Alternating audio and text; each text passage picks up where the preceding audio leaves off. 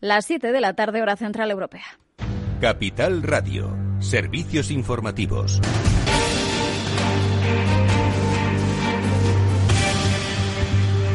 ¿Qué tal? Muy buenas tardes. Empezamos actualizando las últimas cifras de coronavirus. El Ministerio de Sanidad ha notificado hoy casi 31.600 nuevos eh, contagios y ha sumado 565 fallecidos al recuento oficial. El dato está por debajo del de muertes de, de ayer, que suponía un nuevo máximo desde el pasado mes de abril en plena primera ola. La incidencia acumulada también ha descendido, se sitúa ya en 815 casos por cada 100.000 habitantes por debajo de los 846 de ayer. En total, casi 3 millones de personas eh, se han contagiado de coronavirus en nuestro país y 60.370 han fallecido desde el inicio de la pandemia. El ministro de Política Territorial, Miquel Iseta, decía hace unos minutos que poco a poco se está apreciando este descenso en las cifras creo que merece la pena que entre todos seamos capaces de comunicar que las medidas que las comunidades autónomas están tomando para el control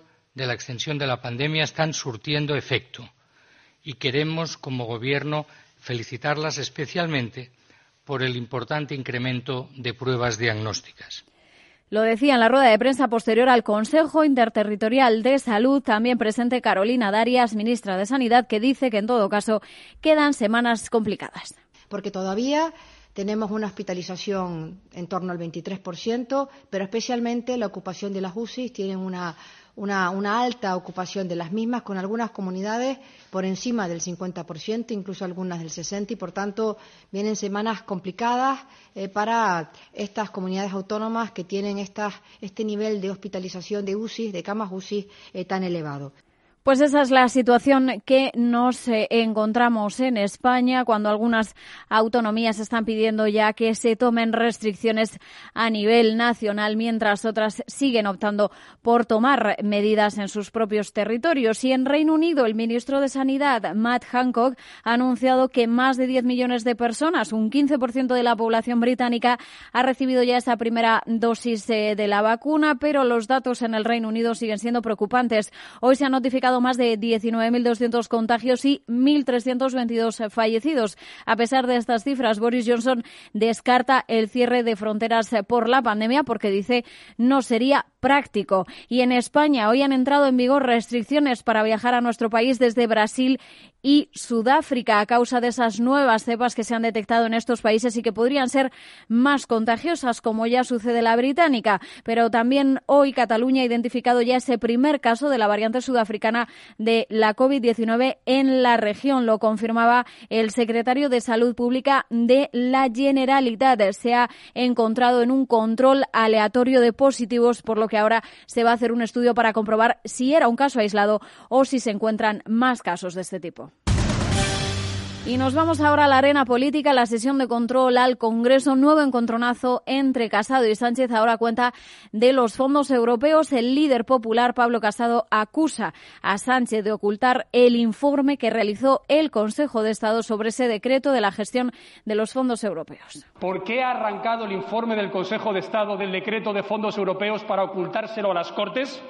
Es la primera vez en la historia democrática que se hace esto y es un escándalo que puede anular el decreto y que puede hundir aún más la reputación internacional de su gobierno. El jefe del Ejecutivo respondía tachando esas acusaciones de mentiras. Infórmese, no venga aquí usted. Señor Quintana, le llamo al orden. Simplemente advertir mentiras porque a usted le convenga, señoría. Infórmese, haga una oposición útil y una oposición constructiva. Nosotros pedimos lo que podemos ofrecer, señoría, que es unidad. Pero Sánchez no ha aclarado por qué ese informe del Consejo de Estado no ha llegado al Congreso. El Gobierno pedía ese informe para la gestión y reparto de los 70.000 millones de euros en subvenciones que van a llegar del Fondo de Recuperación, pero una vez redactado decidió no incluirlo en la pieza normativa. Hasta aquí este boletín informativo. Se quedan ahora con After Work de la mano de Eduardo Castillo. A partir de las 8 de la tarde, el balance con Federico Quevedo, toda la información política, el análisis y a las 9 de la noche entrevistará a Lorena Roldán, la número 2 de, la lista del Partido Popular a las elecciones eh, catalanas, aquí en Capital Radio.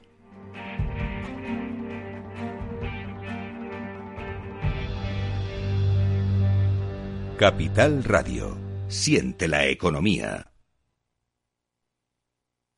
¿Inviertes en acciones o ETFs habitualmente? Entonces esto te interesa. Invierte en acciones de bolsa española o extranjera sin comisiones, hasta 100.000 euros al mes. Entra ahora en xtb.es y abre tu cuenta 100% online en 15 minutos.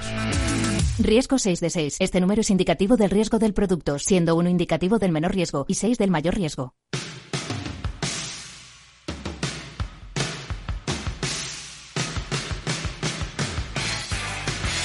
Después del trabajo, After Work, con Eduardo Castillo, Capital Radio.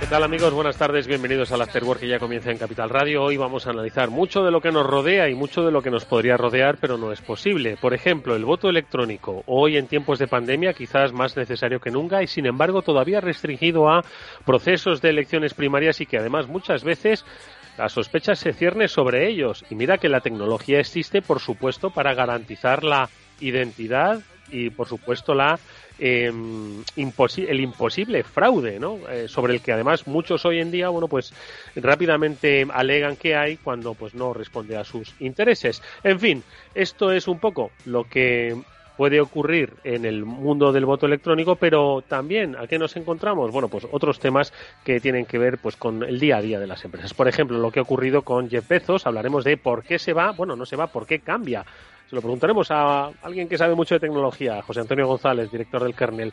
Y más cosas, ¿qué hacer a partir de los 50? Os lo hemos contado muchas veces, os lo vamos a recordar. Se pueden hacer muchas cosas y más en el mundo del emprendimiento. Pero antes, un recordatorio de la política en España, que estaba muy loca y nosotros no estábamos sin analizar. Lo hacemos ahora con Javier Ruiz de Vergara.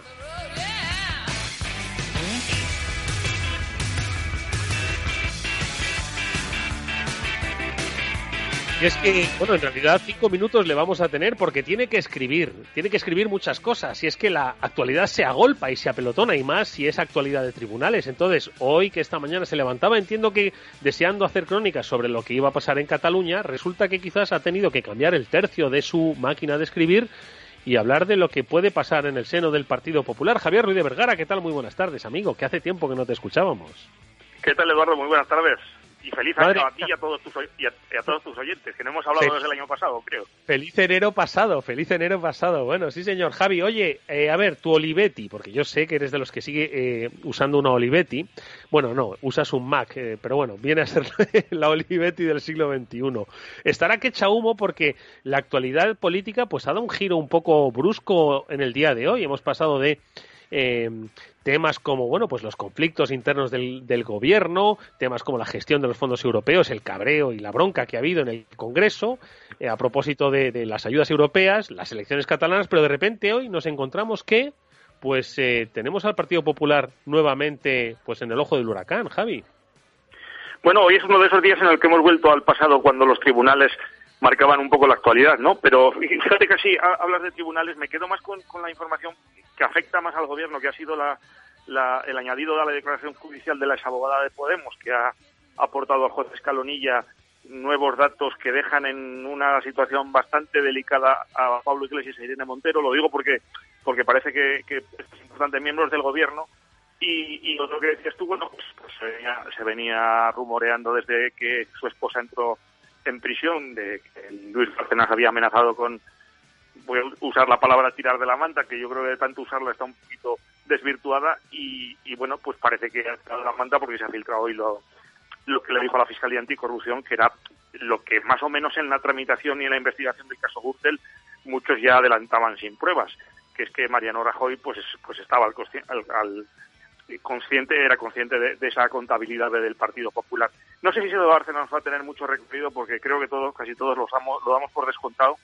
Bárcenas tiene un oscurísimo panorama judicial y penitenciario por delante y Mariano Rajoy es un jubilado de la política. No creo que, que vaya a dar un vuelco más allá de que al Partido Popular evidentemente le vuelve a erosionar en, en, y más aún en una campaña electoral como la catalana. Madre mía, los ciudadanos yo creo que deben asistir perplejos a lo que es el, el, juego de tronos eh, un poco cañí, ¿no? En el que vivimos desde hace bastantes años, ¿no? sí, pero fíjate, yo creo que además a, muchos de tus oyentes, a muchos, a muchos españoles, cuando hayan oído hablar hoy de Bárcenas, eh, Gürtel y Rajoy en la misma frase, les habrá sonado un poco como al Pleistoceno primero, ¿no? Porque parece que a la velocidad que va este país parece como nos que nos remontamos a, hace dos décadas y, fíjate lo que está pasando en los últimos dos años en ese país. Por eso digo que, yo creo que a mucha gente le va a sonar como al pasado, a, la prehistoria de España, más que a la actualidad. Oye, Javi, eh, de todas formas, eh, da la sensación, efectivamente, que esto es pues puro pleistoceno, ¿no? Pero bueno, hoy sale en un momento a cinco días del juicio, es decir, todavía en este país, bueno, pues se sigue filtrando y se sigue publicando con una clara intencionalidad de mover conciencias. Estamos a las puertas de unas elecciones importantísimas, de cambios, ¿no? De, carácter político que van a afectar, sin lugar a dudas, a la estabilidad y gobernabilidad del, del actual ejecutivo. Y es que nada es casual. Yo no sé si los, ciudadanos españoles eh, estamos ya anestesiados frente a todo o, nos queda todavía mucho por ver, especialmente a partir del 15 de febrero. Hombre, yo creo, fíjate, que en otro momento procesal de la política española eh, esto hubiera tenido un impacto bastante más grande que el del que va a tener, porque yo creo que la gente está muy centrada ahora en, en, algo que nos ha arrollado a todos, ¿no? Que es la pandemia. Eh, para unos, eh, los que tenemos la fortuna de tener trabajo en las incomodidades y en, y en esa prevención que tenemos eh, siempre por la situación sanitaria y a otros muchos españoles por la faceta del brutal impacto económico y, social que ha tenido con gente, hemos conocido ayer los datos del paro, con, millones de personas en ERTE. Entonces creo que esto, más allá de, de volver a ser una grieta más en la credibilidad que los políticos en este país tienen entre los eh, votantes, eh, creo que, como tú decías al principio, eh, normalmente cuando se producen filtraciones siempre se busca hacer, daño a alguien en el momento más oportuno, ¿no? Y evidentemente esta filtración llega eh, en un momento en el que el Partido Popular eh, está intentando medirse en las elecciones catalanas con su gran enemigo político ahora, que es, eh, que es Vox, ¿no? Y cuando además en las encuestas eh, se anuncia incluso un posible sorpaso que eh, creo que para el liderazgo de Pablo Casado eh, sería demoledor. Entonces es evidente que, el que ha filtrado esto, y, supongo que el entorno de Bárcenas al que todos miramos, eh, ha querido primero lanzar un aviso y segundo hacer el mayor daño posible a la actual cúpula del Partido Popular, que ha hecho como que esto no iba con él, porque es verdad que los nuevos dirigentes no estaban seguramente en el día a día del partido cuando lo escandaló a Gürtel, pero, pero en la gestión del post eh, son responsables como los anteriores mandatarios, claro. Mm. Oye, Javi, ya que comentamos lo de Cataluña, una última reflexión. ¿Tú crees que eh, va a haber, eh, eh, qué sé yo, sorpresa, sorpaso? Ya no te digo del, del tema de, vamos a ver, del tema de Vox, del Partido Popular, sino del tema de la propia figura de ella y lo que va a condicionar el independentismo, que ya está, bueno, pues un poco fracturado. Mira, nunca, nunca unas elecciones han sido tan, tan inciertas en, los pronósticos. Ahora mismo estaba leyendo un, aviso, un aviso navegantes que ha lanzado el presidente de la Junta Electoral de Barcelona diciendo que están en peligro las elecciones porque hay una avalancha de recursos de los miembros de las mesas electorales y se están empezando a plantear buscar voluntarios. Eh, quiere decir esto que la pandemia seguramente va a provocar una abstención eh, creo que histórica respecto a comicios anteriores, eh, no solo en Cataluña, sino en el resto de España. Y con una participación eh, tan mermada, tan mermada, y un sistema electoral catalán tan complicado porque prima mucho los votos de, los, de las zonas rurales frente a las capitales, es imposible hacer un pronóstico porque parece evidente que el independentismo se va a movilizar, eh, parece evidente que el constitucionalismo está dividido en, y atomizado, pero hay que saber qué gente se va a atrever a ir a votar qué gente tiene tal hartazgo en Cataluña que es que no va a ir a votar ni no hubiera habido pandemia y con una participación como se espera es muy complicado porque porque porque además hay ahí varios factores que es quién gana en escaños, quién gana en, votos, eh, cuánto suman, si suma el tripartito de izquierdas por un lado, si suma el independentismo por otro. Es decir, creo que el que haga pronósticos en estas elecciones está asumiendo un riesgo eh, eh, más, más que nunca en otras ocasiones. Bueno, pues eh, habrá que esperar. Bueno, ¿tú crees que no, te voy a hacer una pregunta muy difícil que nadie sabe, o quizás muchos saben, pero todavía no nos la van a decir? ¿Nos van a confinar después de las elecciones? ¿Están esperando? Pues, pues creo que creo que mm, este gobierno no es muy partidario porque el impacto económico ya es lo suficientemente brutal y se ha demostrado además que cada vez que se aplican medidas restrictivas como las que tenemos ahora, eh, la curva se doblega y volvemos a, a niveles asumibles que creo que va a ser todo lo contrario, es decir, que vamos a volver a intentar mover un poquito la, el pequeño comercio y la hostelería, porque si no, eh, si no nos, creo que nos vamos, a encontrar en, en verano, si no hay turismo tampoco, en, en, una situación dramática para la economía y sobre todo para la economía que es la economía real, que tú y hemos hablado muchas veces, que es la economía del comercio de calle y del autónomo, que, que no puede estar más tiempo parado. Entonces, creo que un confinamiento, salvo que sea una cosa muy quirúrgica y muy rápida, eh, podría ser demoledor. Bueno, pues eh, habrá que esperar que, que, nos pille a buen recaudo, sea lo que sea. Javier Ruiz de Vergara, como siempre, es un placer escucharte. Estas reflexiones breves, interesantes, intensas, de lo que implica la política en nuestro país, que es muy difícil a veces ponerle cierto sentido. Como siempre, gracias, amigo. Hasta muy pronto. Un, un abrazo para todos. Adiós. After Work, con Eduardo Castillo.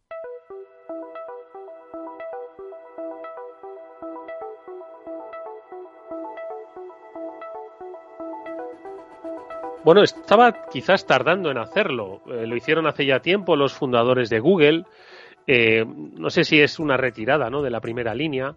Lo hicieron en su día, bueno, pues los eh, responsables de Apple, los responsables de Microsoft. Obviamente el futuro de cada uno de, de los fundadores de las compañías, bueno, pues ha sido diferente, ¿no? Lo ha marcado la salud, lo ha marcado el destino. Ayer lo marcó eh, Jeff Bezos, eh, conocido por empezar a vender libros por Internet hace ya unos años y hoy por ser el hombre más rico del mundo y por haber, bueno, pues ideado y, creado un, imperio de las compras que, como siempre se encarga de recordarnos nuestro amigo Víctor Magariño, no es tanto el de vender por Internet, sino el de alquilar sus servicios en la nube, el Amazon Web Services, como uno de los pilares de esa fantástica compañía, apasionante compañía, por otro lado. Bueno, pues, total, que dice que deja de ser CEO para ser presidente ejecutivo. ¿Qué diferencia hay entre una cosa y otra? ¿Por qué esto se produce? Bueno, pues se lo preguntamos a un especialista en la materia. Él es José Antonio González, es el director del kernel, su sintonía está sonando en nuestro programa y seguro que tiene algún que otro chascarrillo, José, para ayudarnos a entender el movimiento que se produce ahora. Jeff Bezos dice que deja de ser CEO y que va a ser otra cosa. Buenas tardes, Eduardo. Buenas tardes, oyentes de Capital Radio. Este, podríamos decir que se va a dedicar a sus cosillas, ¿no? Así que diríamos eh, llanamente, ¿no? Eh, ya lo hizo Bill Gates, como comentabas tú, eh, quiere dedicarse a la filantropía. Eh, Jeff Bezos eh, tiene, eh, más allá de Amazon, que ahora mismo ocupa la mayor parte de su tiempo, eh, tiene un fondo, una cartera de capital riesgo llamado Bezos Expeditions, que es para invertir en startups. También tiene una iniciativa contra el cambio climático y tiene otra aventura, aventura espacial, ¿vale? Blue Origin.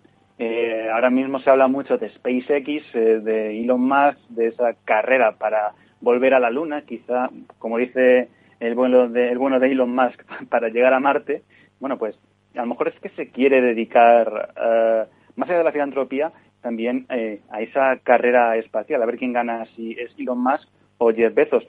Pero eh, no solo eso, es que tiene mucha tela que cortar en casa, porque es que hace un año eh, se compró, esto ya es, eh, como diríamos, la prensa rosa, ¿no?, de, de lo que es Silicon Valley. Eh, se compró una casa gigante que los oyentes, eh, si lo desean, pueden buscar en Internet, aunque, bueno, dependiendo de dónde vivan, pues a lo mejor es mejor quedarse pues con lo que tiene uno en casa, ¿no? Eh, y tiene la casa pues todavía a, medio construir y a lo mejor pues también quiere dedicarse, Eduardo, a, pues a construir su mansión, ¿vale? Que, que, también es importante, ¿no? Para tener una jubilación eh, entre millones, eh, pero más tranquila. Eso es lo que puede, lo que puede hacer eh, también Jeff Bezos.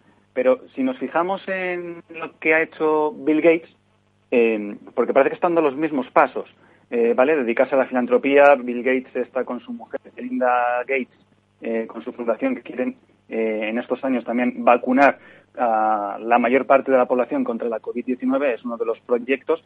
Eh, pues, por ejemplo, eh, la jubilación en Estados Unidos, pues aquí en España, pues lo que hacen muchos de nuestros mayores es cuidar a, a los más pequeños, que cada vez lo están haciendo más, eh, y otros pues se van a la playa. Bueno, pues en Estados Unidos, por ejemplo, Bill Gates, que es uno de los eh, jubilados, por así decirlo, más famosos, ¿a qué no sabes a qué se está dedicando ahora?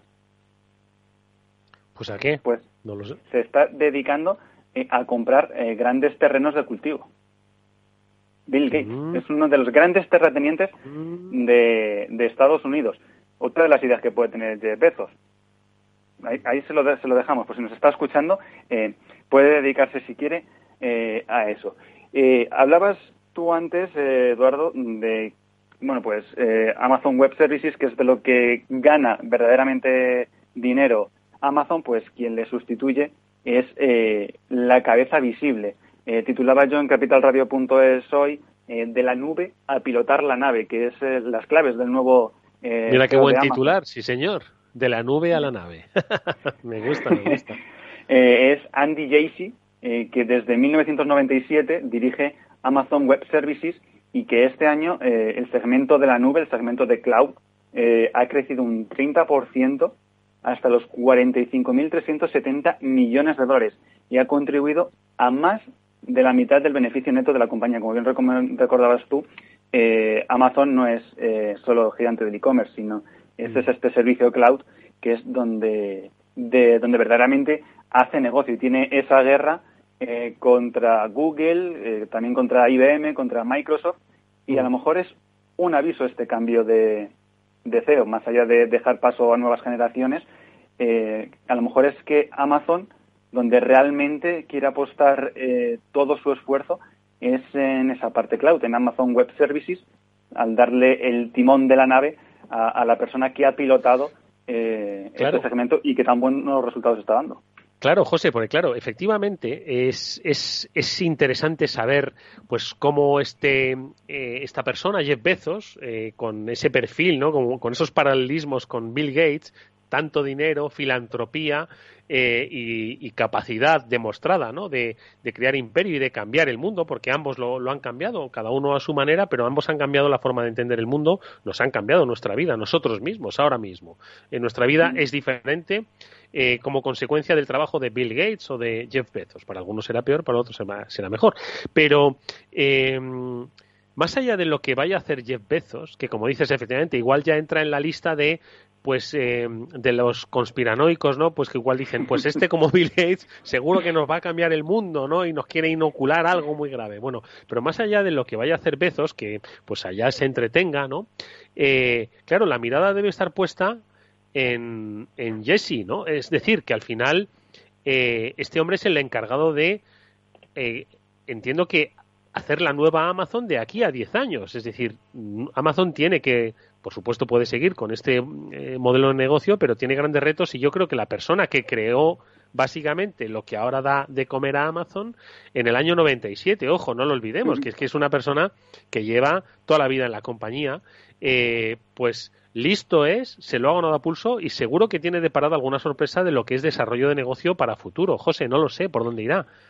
Eh, sí, eh, bueno, aunque él tiene de todas formas eh, grabado a fuego lo que es el mantra rep repetido constantemente por Jeff Bezos, que es la obsesión por el cliente. Él eh, el pasado verano en una conferencia decía que es muy fácil hablar de, estar enfocado en el cliente, pero dice que es mucho más difícil eh, poner eso en práctica en un negocio. Eh, él tiene muy claro que el cliente es lo primero, eh, ya sea eh, gigante del e-commerce, Amazon tal cual, como su segmento, Amazon Web Services. Eh, de hecho, eh, eh, si echamos la mirada atrás durante estos eh, peores años de la pandemia en Estados Unidos, eh, Amazon es una de las pocas gigantes tecnológicas que ha estado contratando gente. Tienen muy claro que necesitan gente para poner el foco en el cliente y que él no tiene nunca miedo al fracaso. Muchas veces en, en España no tenemos ese, esa particularidad ¿no? de que al que intenta innovar y fracasa se le estigmatiza, eh, pues él dice a ninguno de nosotros nos gusta el fracaso en Amazon, pero para vencer o para eh, innovar hay que arriesgar y cuando se arriesga, pues uno falla.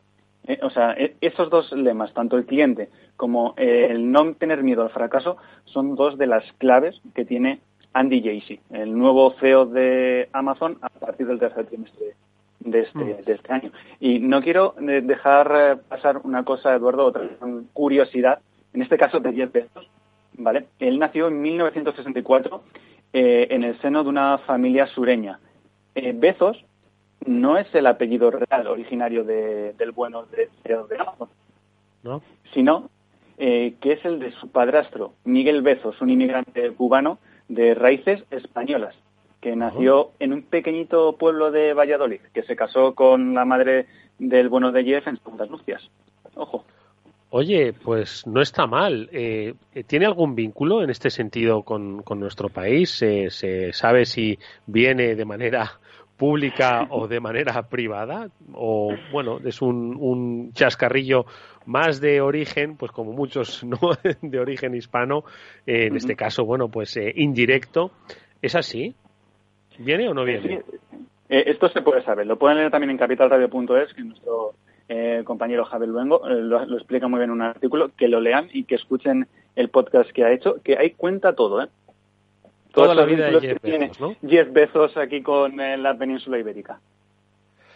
Bueno, pues eh, es lo que tienen pues las grandes compañías. En realidad, José, es un poco un movimiento natural, ¿no? El que se produce. Pues eh, lo hemos visto en las grandes tecnológicas, lo vemos mm. también aquí, ¿no? En, en, pues en la gran compañía, lo, lo, vimos hace tiempo ya, ¿no? En la gran compañía española Inditex, ¿no? Cómo se producían, bueno, como al final, ¿no? La figura de la presidencia, del consejero delegado, de un poco estas evoluciones, ¿no? Como el, el fundador, bueno, pues no es que dé un paso atrás, sino da un paso al lado y son eh, eh, los ejecutivos profesionales, ¿no? Los que se ponen al frente de, de estas compañías. Es normal, eh, habrá que ver quién sustituye a Elon Musk. Lo que pasa es que el tío todavía es joven, ¿no? O sea que... te iba a decir, renovarse o morir. Solo que Elon Musk, a lo mejor él no va a designar un sucesor, sino a lo mejor eh, con todas las que lía, a lo mejor le ponen el sucesor directamente. Aunque ha dejado Twitter, yo creo que se lo han recomendado, eh, vuelve a estar unos días fuera de Twitter, eh, el bueno de Elon Musk, pero aparte de, Tesla o de SpaceX, del conglomerado de Elon Musk, yo pongo el foco en una sucesión que yo creo que se antoja complicada, que es la de Facebook y el universo Facebook. ¿Quién va a mm. suceder a, a Mark Zuckerberg? ¿Quién, mm. quién, puede, quién puede ser esa persona que, que siga moviendo eh, en la gran red social? ¿Quién? ¿Quién? ¿Quién puede ser? ¿Quién puede ser? Bueno, a Cheryl, que es la número dos. Eh, también tenía eh, eh, Cox, que era la, mano derecha, que se fue, pero después volvió. pues entre ellos dos puede estar ahí el nombre, pero Facebook yo creo que sí que es una empresa eh, muy personal, muy personalista de, de Mark Zuckerberg. Yo siempre me he preguntado, eh, ¿existiría Facebook sin Mark Zuckerberg? Bueno, claro, ya entramos ahí la duda que si le robó la idea a los gemelos Winkleton, eh, bueno, eh, es mucha tela que acordar, pero ahí sí que yo veo esa sucesión un poco más problemática. Mira por dónde. Pues ahí está eh, el análisis de los movimientos empresariales que se producen en el corazón de las grandes tecnológicas que dominan el mundo. Muy bien explicado, muy bien comentado, como siempre, por José Antonio González, director del Kernel. Y la recomendación, paseaos por capitalradio.es, que vais a tener información y sonido de primera mano sobre estas y otras muchas historias del sector empresarial, del sector de las nuevas tecnologías. José, como siempre, es un placer escucharte. Gracias de verdad. Un saludo, adiós. Eduardo Castillo en Capital Radio, After Work. Y atención los oyentes, una noticia de alcance para inversores. XTB elimina las comisiones. Con XTB puedes comprar y vender acciones y ETFs con cero comisiones. Lo has oído bien, cero comisiones hasta 100.000 euros al mes. Tienes que entrar en xtb.es y abrir tu cuenta en menos de 15 minutos. El proceso es 100% online y vas a poder comprar y vender cualquier acción por cero comisiones en xtb.es. Riesgo 6 de 6. Este número es indicativo del riesgo del producto, siendo 1 indicativo del menor riesgo y 6 del mayor riesgo.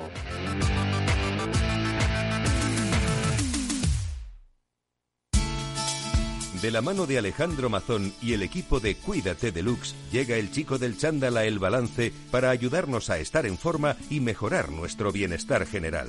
Los miércoles a las ocho y media de la tarde en El Balance. Capital Radio. After Work, quizás el mejor momento del día.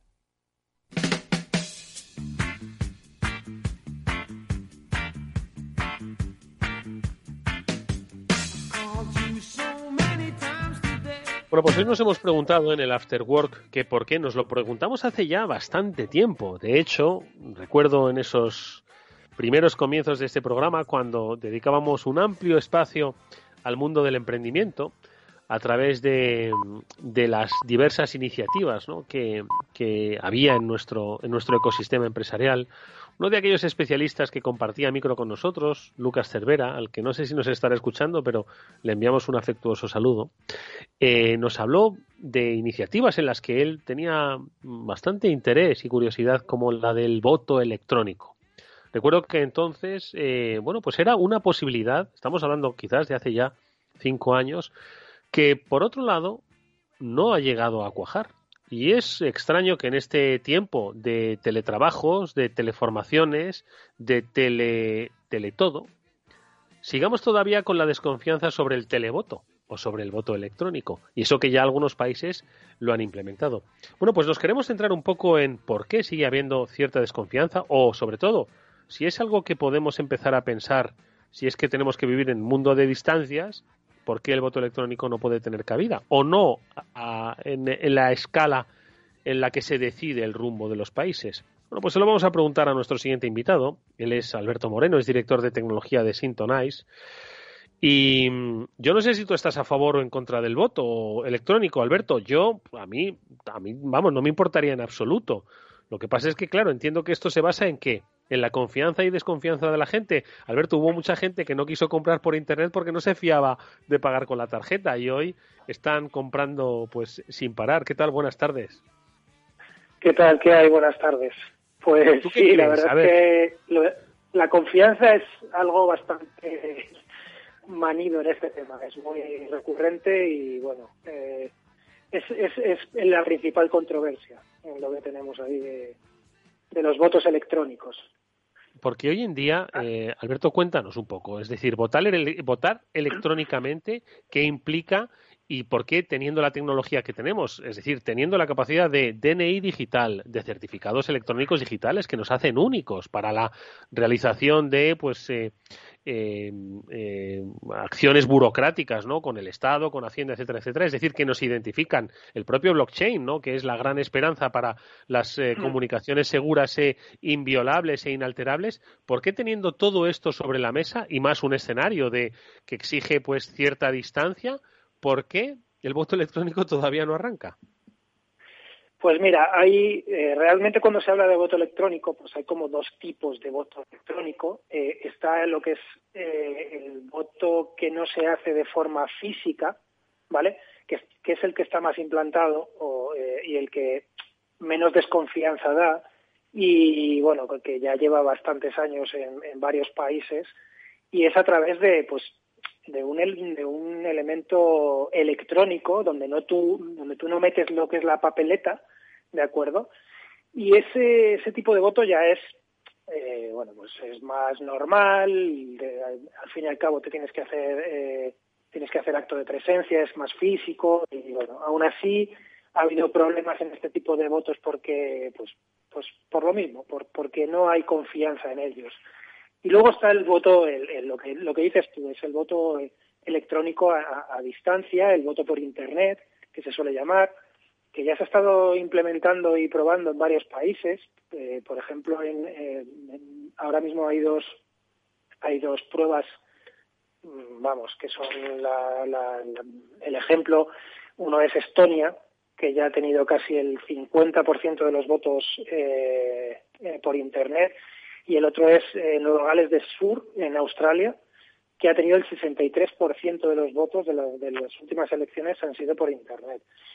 A ver, em, sabía que iba a salir el blockchain porque es algo, eh, bueno, eh, que, estamos apostando muy fuerte desde la parte tecnológica por ver eh, cómo evoluciona, pero blockchain tiene varios problemas. Parece que iba a ser la solución ideal, pero eh, para poder eh, manejar eh, todos los votos hace falta una, una, capacidad de cómputo muy grande y lo que es la, el coste de hacerlo mediante blockchain sería muy grande, muy grande para una para un país, muy grande para en general. Además, el problema que hay, obviamente, pues eso de lo que cabe sería voto secreto, pero después de ese voto secreto hay que hacer un recuento. Hay que saber cómo ha votado la gente y si alguien impugna, hay que saber qué ha votado la gente. Entonces, ahí es donde están las principales eh, discusiones en cuanto a expertos de cómo hacer esa, ese recuento, si hacerlo público, porque si lo haces público con la clave, pues es como si fuese ya, ya estás violando uno de los principios de ese, de ese voto, que tiene que ser secreto, mm. ya no sería secreto, ya si la clave es pública ya puedes consultarlo tú también. Entonces ahí es donde están los principales problemas. Eh, sí, eh, ahí sí que habría voto secreto, pero no es solamente el voto secreto, tiene que haber eh, inviolabilidad, tiene que haber eh, el tema del recuento, tiene que, o sea, es un poquito más complicado de lo que nosotros pensamos el mm. poder implementarlo a gran escala. Sí que es cierto que ahora con todo el tema de lo que dices, las compras por internet, de todo esto, aún así seguimos recelando bastante de todo el tema este de, de los votos porque lo entendemos como algo mucho más eh, no sé, como más político y más eh, gubernamental y yo creo que por ahí van por ahí van los tiros porque claro claro todavía nos no nos fiamos no nos fiamos no es que escuchándote escuchándote Alberto claro caigo en la cuenta de que o sea tecnológicamente se puede. Lo que no se puede es efectivamente responder a los derechos ciudadanos no sobre la ah, Claro, es que hay un problema sobre todo, hay un problema sobre todo. De hecho, incluso la infalibilidad de todos los sistemas, eh, pues, eh, por ejemplo, en Alemania se, se intentó eh, hacer un, pues eso, una, una, demostración, o sea, un, pequeño proyecto, y se llevó a, a, juicio porque porque no se no era infalible. Entonces podía haber problemas y de hecho lo quitaron, o sea, lo dieron marcha atrás y no se pudo eh, dar como bueno todos los votos que había en una determinada eh, demostración que se hizo, una prueba de, de esto. Entonces, no es solamente todo el tema de, de, secreto, la tecnología y tal, sino también está eh, al nivel de, de, lo que es los derechos de los ciudadanos y de todo lo que implica, de toda la, la regulación que debe tener, cómo se tiene que implementar. Eh, eh, ahí es donde está el principal problema. Mm. Se me antoja con esta reflexión, Alberto, que, eh, que entonces todavía tenemos, ya no solo en el, en el tema del voto electrónico, sino muchos otros escenarios que son pues eh, objeto de análisis en programas de radio y de entrevistas y estudios y por supuesto de prospección en compañías como Syntonize y otras tantas consultoras tecnológicas que si bien están al alcance de la mano que podríamos podríamos quizás el entorno legal y también un poco humano impediría su desarrollo. Estoy pensando en lo del coche autónomo, donde hemos, pues claro, hay eh, el coche autónomo puede ser mañana mismo, ¿no? Pero hay otras, hay una serie de componentes que que no hacen fácil su implantación, lo mismo que el voto electrónico o simplemente la, el hecho de que, en fin, las inteligencias artificiales tomen decisiones que al final acaban pues eh, rozando los derechos, ¿no? Em, los derechos fundamentales de los ciudadanos, ¿no? Entonces entiendo que nos vamos a encontrar ahí, pues no sé, con un ralentí. Yo no sé si, si en, en, este caso hay que crear una especie de ente notario superior de inteligencia artificial, pero bueno, seguro que dirían que como lo ha creado una persona que ya tampoco tiene validez, ¿no? tampoco es infalible, tampoco es infalible. De hecho, pues sí, sobre todo el problema está está por ahí. Eh, bueno, eh, se está se está se puede hablar, por ejemplo, en blockchain, pues se habla de que el, de que lo que es el blockchain se utilice como pues como un libro mayor, como un libro de registro de lo que se hace o lo de que no se hace en las, las elecciones y tal, pero que no se utilice con el concepto que se tiene por, por lo que tú dices, por el problema que hay a, a nivel de regulación, de cómo poder, pues eso, igual que el coche autónomo, igual que hay la inteligencia artificial, por ejemplo, hay, eh, hay bastante controversia en cuanto a lo que dices. Pues eh, si vamos a ir a, algo que va contra los principios humanos, si le dejamos demasiado o no le dejamos demasiado actuar a esa inteligencia artificial. Yo creo que el impedimento va a estar también por ahí. Hay, hay obviamente en blockchain, por ejemplo, hay un impedimento coste, eh, que, es, que es claro, porque el, el cómputo que se necesita para, para, pues, para implementar esa, esa red de nodos eh, que puedan replicar todo lo que es el voto de blockchain es muy costoso, pero luego está el tema de que esa, esa, esas reglas y esas eh, eh, seguridad, ese secretismo, esa clave privada, todo eso eh, depende de pues eso de factor humano y todavía eso pues hay que regularlo, hay que regularlo de alguna manera. Mm. La verdad es que es, la verdad es que ha sido muy clarificador la explicación que, nos has dado Alberto sobre por qué el voto electrónico no tiene al final bueno, pues ese desarrollo que a priori sí que parecería que podría tener, dado el, avance tecnológico que nos rodea. Y también, por otro lado, y es un poco decías, oye, vale, quizás no para elegir al presidente del gobierno, eh, pero sí, bueno, pues en los procesos de, votaciones internas, ¿no? Dentro de un propio pues partido, dentro de una propia estructura. Mm. Pero claro, como se han producido también ciertas eh, eh, acusaciones de irregularidades, al final cualquier cosa, todo es mala prensa para el voto electrónico, madre mía, es que no, van a dejar tiempo a su desarrollo. Es cierto, es cierto que tampoco tiene muy buena prensa, ¿no? Y luego también está el hándicap de los problemas técnicos que puede haber, que, pueden hacerte en un determinado momento, pues yo qué sé, lo típico. Uy, que se me ha ido internet, uy, que he perdido la conexión, uy, que ahora el ordenador no, funciona. Bueno, pues estamos ahí. No quiero ni pensar en la, ciberseguridad y... en las brechas que se puedan producir o en las denegaciones de servicio que se puedan producir, porque al final son muchos los factores. Pero bueno, es una reflexión, yo creo que muy interesante la que, la que hemos podido tener. Oye, aprovecho para preguntarte, hoy hemos hablado de voto por correo, o sea, de voto por correo, de voto electrónico, por correo electrónico iba a decir, de voto por de voto electrónico. Eh, desde Sintonize, eh, ¿dónde ponéis eh, la lupa, Alberto, este, este año? ¿Dónde ponéis esa lupa tecnológica? ¿Dónde creéis que va a estar el debate, el desarrollo, el análisis?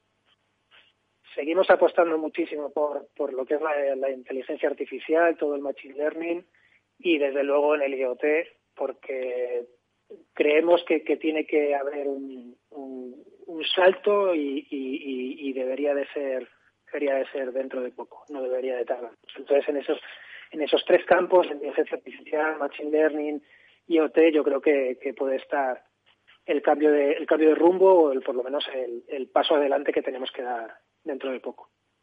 Bueno, pues eh, tomad buena nota, amigos. Consultado a los especialistas. Nosotros lo hemos hecho. A Alberto Moreno, director de tecnología de Sintonize. Con él bueno, nos hemos quizás quedado un poquito tristones, porque yo pensaba, eh, te lo juro que pensaba que esto podía ser un poquito más cercano en el tiempo, pero bueno, veo que todavía son muchos los temas no que... No, no te creas, a ver, hay, hay factores, pero yo creo que poniendo un poquito cada uno de su parte, eh, yo creo que sí que podemos llegar. ¿Tú crees que yo algún día de mi vida, bueno, a no ser que esto se convierta en una dictadura y se nos acabe el votar, pero, pero algún día de mi vida, si tengo una larga vida, ¿tú crees que yo votaré algún día electrónicamente?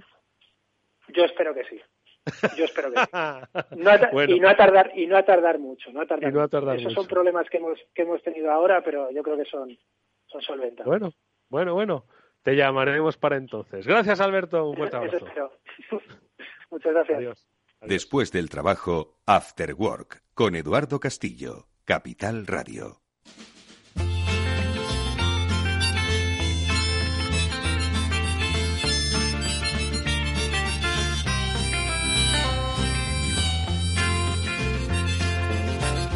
Bueno, pues cuando ese voto electrónico se produzca, si es que se produce, probablemente yo ya haya superado la barrera de los 50, porque sí, queridos oyentes, no los tengo y todavía falta para tenerlos. No sé si mucho o poco, eso lo juzgo yo.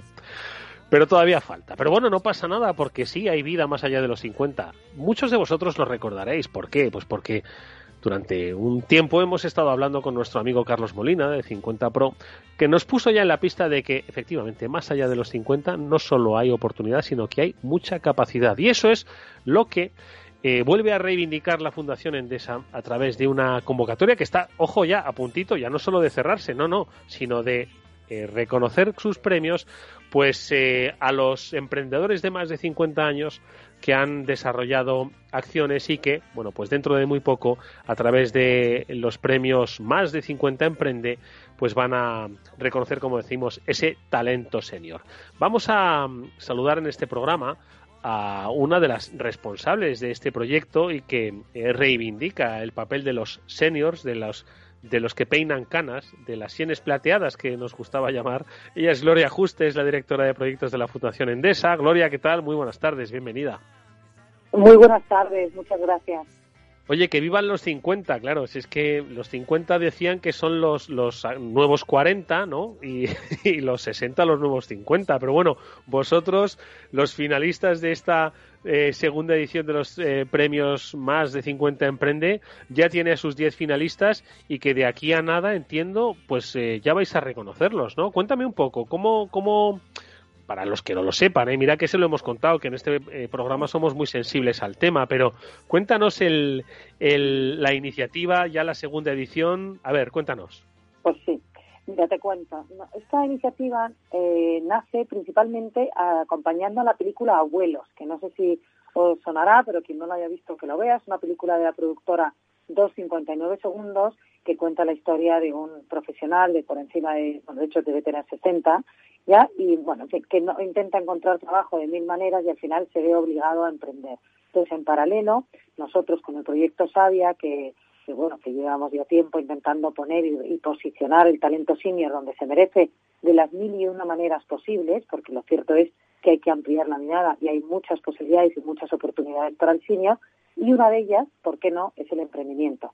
Pero no como un plan B, sino también el emprendimiento como una opción A, puesto que es una etapa de la vida profesional donde la experiencia, la sabiduría y el recorrido te ayuda a tomar decisiones pues con otra con otra cabeza y con otra seguridad y asumiendo otro tipo de riesgos. Por lo tanto, pues sabía en cuanto conocimos la película y este interés de Santiago Requeijo, su, su productor, vamos, su director y, y, Fernando Layana, que es quien, quien trabaja con nosotros en el premio, pues pensamos, mira, hay que estar aquí, hay que apostar por esto, porque realmente es uno de los objetivos que tanto Fundación Endesa como Fundación Más Humano, que lideramos el proyecto Sabia, nos preocupa y, nos ocupa. Así que esa fue la primera edición, en paralelo a la película, que fue el año pasado, y este año, aunque la película, eh, bueno, sigue en Amazon, pero vamos, no, no, no irá a los cines ya, pero sí supimos que realmente merecía la pena seguir con la iniciativa, seguir acompañando a esas profesionales con esas ideas tan emprendedoras, innovadoras, creativas, digitales, porque ve que tenemos una cantidad de propuestas digitales increíble. Bueno, en fin, demostrar que no es que no haya acabado la vida profesional, sino es que empieza una nueva etapa donde hay muchísimo que aportar. Eh, ¿Cuándo empezáis? Eh, ahora vamos a comentar, si te parece, eh, los, diferentes finalistas, pero ¿cuándo empieza Generación Sabia, este proyecto que, como has apuntado, pues desarrolla la Fundación Endesa y la Fundación Más Humano? Porque, claro, entiendo, esto ha pasado siempre. Recuerdo la época de las grandes prejubilaciones, ¿no? Decían, joder, qué suerte con 54 y ya. Pero claro, 54 en los tiempos de esperanza de vida de hoy son 20 años más de capacidad física donde puedes desarrollarte empresarialmente 20 años, ¿eh? Estoy tirando un poco por lo bajo, ¿eh? Que se dice poco, ¿no? Sí, sí, pues por ahí va, ahí va, ahí nace nuestra inquietud. Nosotros somos fundaciones, concreto Fundación Endesa tiene un lema que es Iluminamos Talento, y nosotros empezamos a tener la inquietud que era un talento que no es que no, no es que necesitas iluminar, si es que había estado dando luz, brillando y, reflejándose siempre en, en, la vida profesional. ¿Y por qué? ¿Por qué de esa manera tan sorprendente eh, empiezan a desaparecer del mercado laboral y te empiezas a dar cuenta que ya no se necesitan, que ya no cuentan contigo, que empiezas a no ser importante en los proyectos y, como decimos coloquialmente, te empiezan a meter en la nevera. O sea, es tan sorprendente y de verdad tan poco coherente por la pérdida de talento que, que, bueno, pues como fundaciones dijimos, aquí hay una necesidad social, el número de parados crece y crece cada día, además con una duración muy larga, lo cual es muy preocupante, y además de que el talento se pierda, estamos hablando de una generación que por la esperanza de vida que muy bien a la que tú haces referencia tan claramente, es que además hay responsabilidades familiares, es que hay necesidades económicas que necesitan seguir teniendo una remuneración, puesto que no nos engañemos que las prejubilaciones son las mínimas. En unas empresas eh, muy pequeñas, muy reducidas en cuanto a número me refiero, y aún así también es una tristeza perder ese talento y apagarlo cuando ha estado brillando con tanta claridad. Entonces, ahí surge la necesidad. En el año 2017 estuvimos haciendo mucho análisis, trabajo, investigación, focus para conocer quién más estaba trabajando en este tema y esa fue nuestra decisión que lanzamos al mercado en el 18. Unirnos todos los que estamos trabajando por hacer algo por este talento senior, por hacer algo por hacerlo visible y unirnos de la manera que mejor sabemos, yo creo que ya todos, que es una plataforma digital que permite aunar esfuerzos de muchos y buscar soluciones para todos. Con lo cual, la plataforma pues se fue lanzando con ella muchos eventos presenciales también, encuentros, de todo, todo lo que haga que ese recorrido sabia, que le llamamos el camino sabia, eh, lleve a buen puerto a todos aquellos que buscan una nueva oportunidad, la merecen y que además tienen tantísimo que aportar. Y hoy, bueno, pues eso, dos años y medio después, tenemos 30.000 usuarios en la plataforma, más de 160 acuerdos de colaboración firmados y, sobre todo, muchas ganas y mucha fuerza por seguir haciendo las cosas de una manera diferente para posicionarles donde se merece. En cuenta ajena, cuenta propia, emprendiendo, que es el caso mm. que hoy nos reúne, pero siempre no olvidándonos que hay mucha vida por delante y mucho que aportar. Bueno, pues en esta segunda edición han sido más de 400 las inscripciones de emprendedores. Finalmente hay 10 finalistas. ¿Cuántos ganadores hay? ¿Uno o hay un, hay un podium de tres? ¿Cómo es al final? Eh, de todas formas, eh, bueno, mm, entiendo que son de todo tipo de iniciativas variadas, edades, géneros, porque, ojo, que aquí eh, los 50 no entiende de sexos. Eh, estamos hablando de hombres, de mujeres y de personas, bueno, pues a partir de los, de los 50, Gloria. Entonces, cuéntanos un poquito de esos 414 pues que se han presentado. Ha sido, de verdad un trabajo precioso. Yo te digo, el equipo de Más Humano, eh, Fernando Layana, el equipo de la productora, todos los que hemos tenido la suerte de poder acceder a todas estas iniciativas tan creativas y tan, tan inteligentemente diseñadas para buscar soluciones, eh, hemos aprendido muchísimo. Te diría que esta es una de nuestras primeras lecturas. Uno de los criterios que este año habíamos incluido era el hecho de, del COVID, ¿no? Que, que, bueno, pues de qué manera podrían responder. Impresionante, muchas de las soluciones de los 10 finalistas y muchas otras van relacionadas con estas nuevas oportunidades que el COVID ha venido a dejarnos y que aprovechaban para solucionarlas. Bueno, yo creo que esa sería una, primera lectura. Otra, claramente, es eh, la capacidad de, bueno, primero lo, que me hablabas de sexos, ¿no? Bueno, pues nuestra respuesta ha sido prácticamente igual. Hablamos de un 50,25 de hombres y mujeres 49,75. Esto un equilibrio bastante claro y aplastante.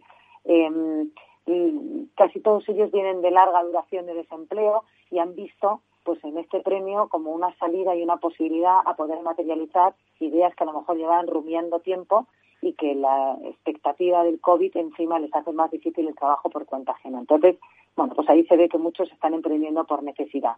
De ciudades, Madrid ha sido donde más hemos tenido respuestas, pero también Cataluña, Castilla-La Mancha mucho, Andalucía, Murcia, o sea, es un premio con bastante dispersión. Eh, y bueno, hemos con dificultad una primera selección de todos los que estamos, que os cuento, pues la productora, Fernando, nosotros, las fundaciones, 10 finalistas. Hemos dado un premio de honor ya a un candidato de mayor edad que se llama Taulfo Casado, es un pintor ciego de 74 años, eh, fue el copista más joven del Museo del Prado y lo que presentaba era un tema de venta de cuadros online. Y ese premio ya se ha entregado. Nos hemos reunido con los mejores, tenemos a Leopoldo Abadía como presidente del jurado, pero muchas otras personas. Y bueno, pues juntos vamos a tratar de, seleccionar a los mejores, que no va a ser fácil, según la originalidad, eh, cuál es la viabilidad técnica y económica, eh, qué capacidad vemos en esta persona emprendedora, porque tienen un pitch que harán, que eso no lo he dicho, el día 17 de febrero, es decir, dentro de muy poco, será la gran final, donde todos tienen la oportunidad de hacer un pitch ante el jurado y ahí entregaremos pues la, ya a los tres finalistas que, bueno, pues realmente la oportunidad eh, y el premio de llegar a la final es ya mucho porque vamos a tratar de darles, igual que con vosotros hoy, que ya os lo agradecemos, mucha visibilidad a los proyectos, que ojalá salgan adelante los 10 y muchos otros más de los que nos han presentado. Eso para nosotros ya sería un premio, pero bueno, aún así tenemos una dotación económica que no está normal, en total lo valoramos en los 30.000 euros, 18.000 en metálico y el resto en especie. Bueno, en fin, que está bien organizado porque realmente esta gente lo necesita y se lo merece, pero con creces, de verdad, ¿eh? Oye, eh, Gloria, los perfiles es que son absolutamente variados, eh, no solo pues eh, por edades, procedencias, sino también un poco por las propias circunstancias laborales y personales en las que se encuentran, ¿no? Porque al final, bueno, pues hay emprendedores, bueno, pues que se vieron obligados a serlo, otros que vieron la oportunidad, otros a los que no se invitaron. Entiendo que es que esto está abierto pues a muchos perfiles de todo tipo y condición, ¿no? Y además que no es necesario haber tenido una experiencia empresarial previa, ¿no? Simplemente las ganas. Yo creo que es el primer punto de partida, ¿no? Totalmente, de verdad. Y fíjate que además de ganas y actitud, que eso nos lo han demostrado todos, no solo los finalistas, eh, bueno, pues esa variedad a la que hace referencia nos demuestra además que es que en España hay muchísimo talento, o sea, que es que es, es, sorprendente, vemos todo desde el punto de vista técnico, científicos, unos médicos que han diseñado eh, una como una para, para detección del COVID, otros un tema de unos respiradores, o sea, hay eh, bueno, pues esa capacidad profesional innovadora que vemos habitualmente, realmente en estas propuestas y en estas eh, creaciones que nos han compartido para el premio, nos lo demuestran muy claramente, lo cual es, de verdad, te, te, hace sentirte muy orgulloso de lo que tenemos en España y de, ojalá que salgan adelante y los proyectos consigan la viabilidad que necesitan. Bueno, pues estaremos muy pendientes de quiénes son los eh, ganadores, quiénes se han llevado, pero en realidad todos han ganado. Yo creo que los 414 que se han presentado al concurso ya han, eh, ganado por lo menos ese primer paso, esa, ese gusanillo sobre empezar a crear a partir de su conocimiento, que es mucho, y sobre todo de sus perspectivas de futuro, que siguen siendo muchas. Y luego, pues aquellos que han llegado a la final, bueno, pues oye, el reconocimiento porque al final son expertos los que valoran las capacidades de emprendimiento de las, de las personas. Estaremos, por supuesto, muy pendientes de cómo se produce esta final y seguiremos hablando, que nos gusta y mucho, de talento senior. Estás, por supuesto, que invitada, Gloria, y todos los que hacéis posible el proyecto Sabia para que pues eh, eh, animéis a todos aquellos conocidos que son padres, abuelos, incluso bisabuelos, que ojo, que hoy eh, las generaciones pierden las fronteras para que descubran ya no solo el mundo del emprendimiento, sino todo lo que son capaces de mm, aportar por conocimiento y por experiencia. Gloria Ajuste es directora de proyectos de la Fundación Endesa. Gracias, pues mucha suerte. Gracias por la oportunidad y porque realmente todos los que están detrás se merecen ser escuchados. Ojalá les deis toda la difusión que necesitan y que van a hacer muy buen uso de ella. Gracias. ¿eh? Los apreciamos, los apreciamos. Gracias, Gloria. Hasta muy pronto.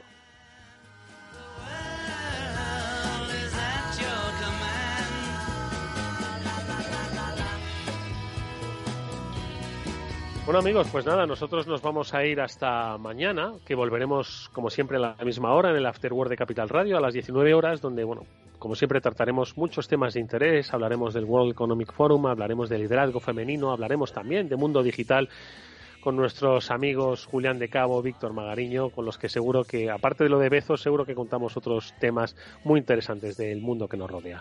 En fin, nos atendió técnicamente Néstor Betancor, al que le mandamos como siempre un fuerte abrazo, y os habló Eduardo Castillo, encantado como siempre de hacerlo. Nos vemos mañana en el Afterwork. Adiós.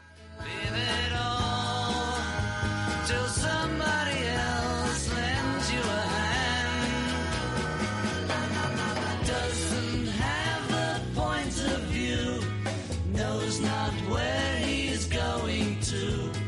Isn't he a bit like you?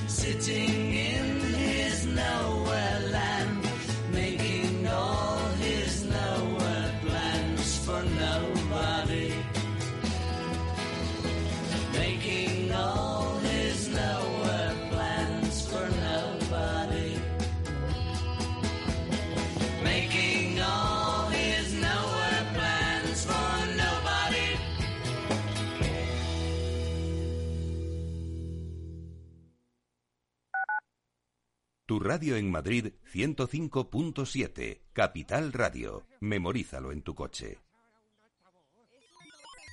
Los robots escuchamos Capital Radio. Es la radio más innovadora. Oímos a Saragot, con Luis Vicente Muñoz. Ahí le has dado. Esto es Capital Radio. Di que nos escuchas.